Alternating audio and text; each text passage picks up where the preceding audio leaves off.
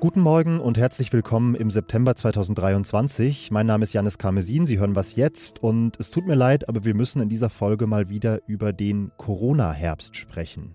Außerdem geht es um einen schockierenden Bericht von der saudisch-jemenitischen Grenze und wir haben diese beiden Kurzmeldungen für Sie. Ich bin Matthias Peer. Guten Morgen.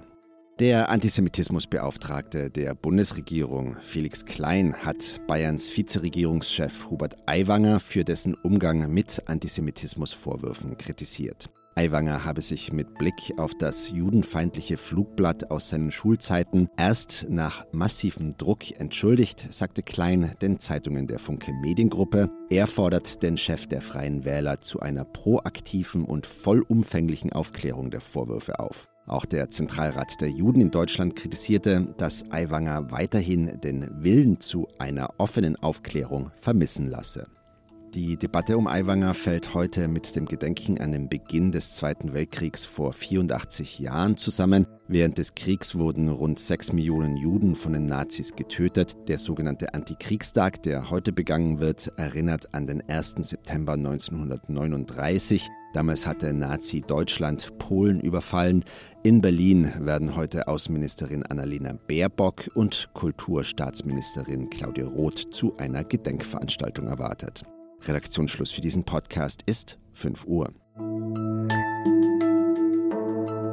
Als ich am Mittwoch völlig verfroren vom Fußballtraining gekommen bin, hatte ich zum ersten Mal so das Gefühl, boah krass, das fühlt sich tatsächlich mal wieder wie Herbst an. Heute beginnt der Herbst dann auch offiziell, also meteorologisch, und damit die Zeit, die in den letzten Jahren immer bedeutet hat, vor jedem Treffen den Wattestab in die Nase schieben, immer eine Maske zusätzlich einpacken und äh, vor allem immer darauf gefasst sein, dass man den nächsten Konzertbesuch last minute wegen zwei Streifen auf dem Corona-Test doch noch absagen muss. Die Zeiten sind zum Glück vorbei, aber ich stelle zurzeit rein privatempirisch fest, dass sich plötzlich tatsächlich wieder mehr Leute in meinem Umfeld Corona einfangen und deshalb führe ich jetzt ein Gespräch, von dem ich eigentlich gehofft hatte, es nie wiederführen zu müssen, mit meinem Kollegen Tom Kattwinkel aus unserem Gesundheitsressort. Hallo Tom. Hallo Janis. Decken sich denn meine persönlichen Beobachtungen mit dem Bild für ganz Deutschland? Also breitet sich Corona gerade tatsächlich wieder aus? Das deckt sich schon. Wenn man sich die Zahlen vom Robert Koch Institut anschaut, dann sieht man, dass in den vergangenen Wochen wieder mehr Fälle registriert werden. Ähm, aktuell haben wir so eine sieben Tage Inzidenz, auch eine Sache von der man dachte, man hört sie nie wieder, äh, von fünf. Äh, zum Vergleich in Hochzeiten ähm, waren das aber Werte von 1700. Äh, wir sehen aber in den Daten auch, dass wieder mehr Menschen äh, wegen einer Corona-Infektion zum Arzt gehen. Und äh, zu alledem muss man sagen, so richtig genau wissen wir nicht, wie viele Fälle es gibt, weil die Schutzmaßnahmen ja im Frühjahr ausgelaufen sind und seitdem PCR-Test, die ja die Basis für diese ganzen Daten sind, eigentlich nur noch im Krankenhaus bei besonderem Verdacht auf Corona zum Einsatz kommen. Mhm. Jetzt muss man ja generell sagen, dass Menschen krank werden, wenn es kälter wird, gilt ja für alle möglichen Krankheiten. Verhält es sich da jetzt mit Corona am Ende einfach nur ähnlich wie mit Grippe und Co? Corona ist schon ein anderes Virus und Vergleiche sind immer ein bisschen wackelig. Aber ja, also es ist erwartbar und war erwartbar, dass im Herbst es auch wieder mehr Corona-Fälle gibt. Und es stimmt auch, dass das Virus endemisch geworden ist. Also, dass die meisten Menschen einen Immunschutz aufgebaut haben. Entweder weil sie geimpft wurden, ähm, weil sie sich infiziert haben, im besten Fall beides. Ähm, und diese hybride Immunität, die schützt auch am besten. Okay, also gute Ausgangslage. Für wen empfiehlt sich trotzdem noch eine Auffrischungsimpfung? Bei Impfungen beruft man sich ja immer auf die ständige Impfkommission und die sagt, gesunde Erwachsene ähm, brauchen für einen ausreichenden Immunschutz mindestens drei Antigenkontakte und zwei davon sollten eine Impfung sein. Das heißt, Wer jetzt zweimal geimpft ist und sich einmal infiziert hat oder wer sogar drei Impfungen hinter sich hat, der braucht jetzt keine Auffrischungsimpfung.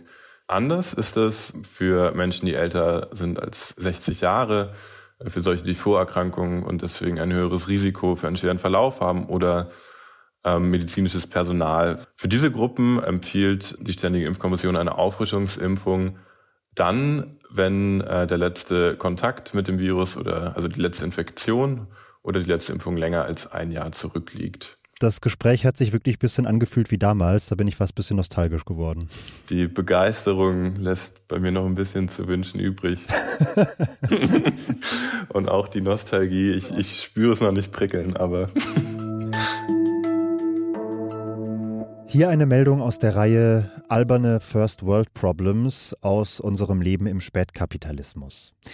Wir Menschen, das hat ein Marktforschungsinstitut herausgefunden, brauchen immer länger für die Entscheidung, was wir denn jetzt eigentlich auf der Streaming-Plattform unserer Wahl anschauen wollen. Die Analyse hat ergeben, dass das im Schnitt mittlerweile zehn Minuten dauert und damit fast drei Minuten länger als noch vor vier Jahren. Ganz einfach, weil die Auswahl immer größer wird. Damit Sie nicht weiter auf der Suche unnötige Lebenszeit verschwenden, verlinke ich Ihnen die Kolumne Da schau an meines Kollegen Matthias Kalle. Der schreibt auf Zeit Online regelmäßig darüber, welche Serie man unbedingt gesehen haben sollte und auf welche man auf jeden Fall verzichten kann. Seinen aktuellen Tipp The Bear habe ich auch gesehen und die ist tatsächlich richtig gut.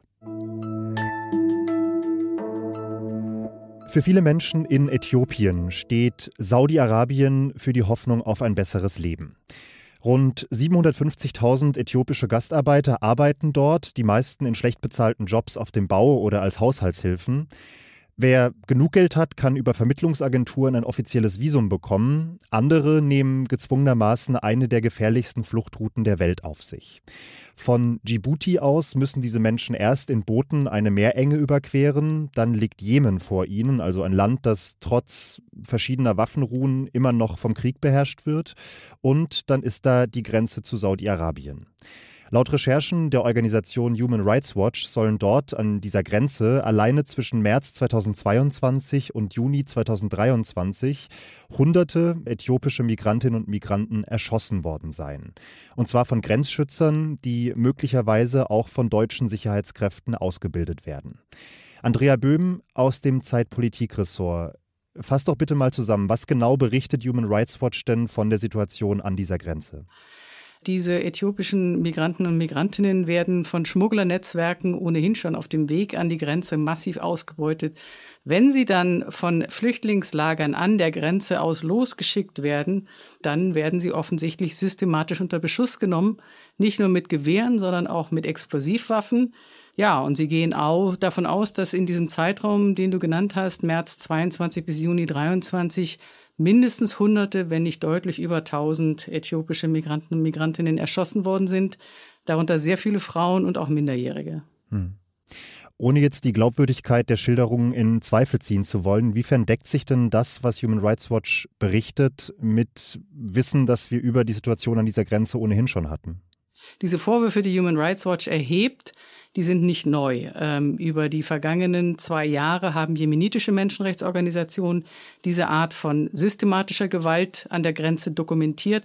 Es gibt einen Bericht mehrerer sogenannter UN-Sonderberichterstatter, die auch von geheimen Friedhöfen berichten, wo nach ihren Schätzungen bis zu 10.000 Leichen liegen könnten, die auch die saudische Regierung mit diesen Vorwürfen konfrontiert haben die ganz cool geantwortet hat, davon sei nichts wahr, das seien alles unzuverlässige Quellen und jeder, auch der illegal über die Grenze nach Saudi-Arabien käme, würde gut behandelt, medizinisch versorgt und mit Essen versorgt. Hm. Aber das äh, deckt sich nicht mit den Erkenntnissen, die man sonst so über das saudische Regime in der Migrationspolitik hat? Oder äh, ich, da klang gerade so Zweifel durch bei dir? Äh, nee, das deckt sich überhaupt nicht mit den Erkenntnissen über die Migrationspolitik des saudischen äh, Regimes. Äh, der Kronprinz Mohammed bin Salman hat eine ganze Reihe von innenpolitischen Reformen eingeführt. Dazu gehört es auch, mehr Saudis in den Arbeitsmarkt einzugliedern und die unglaublich hohe Zahl von Gastarbeitern massiv zu reduzieren. Auf die wird seit geraumer Zeit ohnehin schon massiv Jagd gemacht. Also egal, ob sie legal ins Land, ins Land gekommen sind oder illegal. Die werden halt einkassiert in ähm, sogenannte Aufnahmelager gebracht, wo sie misshandelt werden und dann sehr oft über die jemenitische Grenze einfach rausgeschmissen. Hm. Jetzt habe ich schon angerissen in der Anmoderation, dass es diese Verbindung gibt zwischen Deutschland und Saudi-Arabien. Es sind militärische Partner, einmal durch Waffenlieferungen, aber eben auch durch ein Ausbildungsprogramm, das es seit 2009 gibt, äh, bei dem Beamte der Bundespolizei saudische Grenzschützer ausbilden. Hat sich denn mit Blick auf diesen Zusammenhang die Bundesregierung in irgendeiner Form zu diesem Bericht von Human Rights Watch geäußert?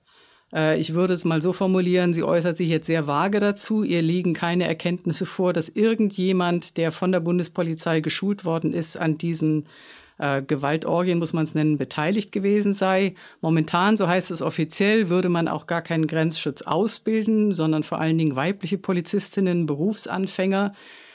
Zur Bundespolizei kann man noch mal kurz sagen, vielleicht erinnern sich einige noch, 2018 ist ja der regimekritische saudische Journalist Jamal Khashoggi im saudischen Generalkonsulat in Istanbul auf brutalste Weise ermordet worden. Daraufhin wurde diese Ausbildung eingestellt, 2020 dann aber mit Verweis darauf, dass Grenzsicherheit ja auch dem Kampf gegen Terrorismus dient, wieder aufgenommen. Krasse Geschichte. Danke, Andrea. Danke dir. Andreas Text finden Sie übrigens auch in der neuen Ausgabe der Zeit. Die können Sie als Was jetzt-Fan für vier Wochen kostenlos testen. Alle Infos dazu gibt's unter abo.zeit.de slash wasjetzt ohne Bindestrich.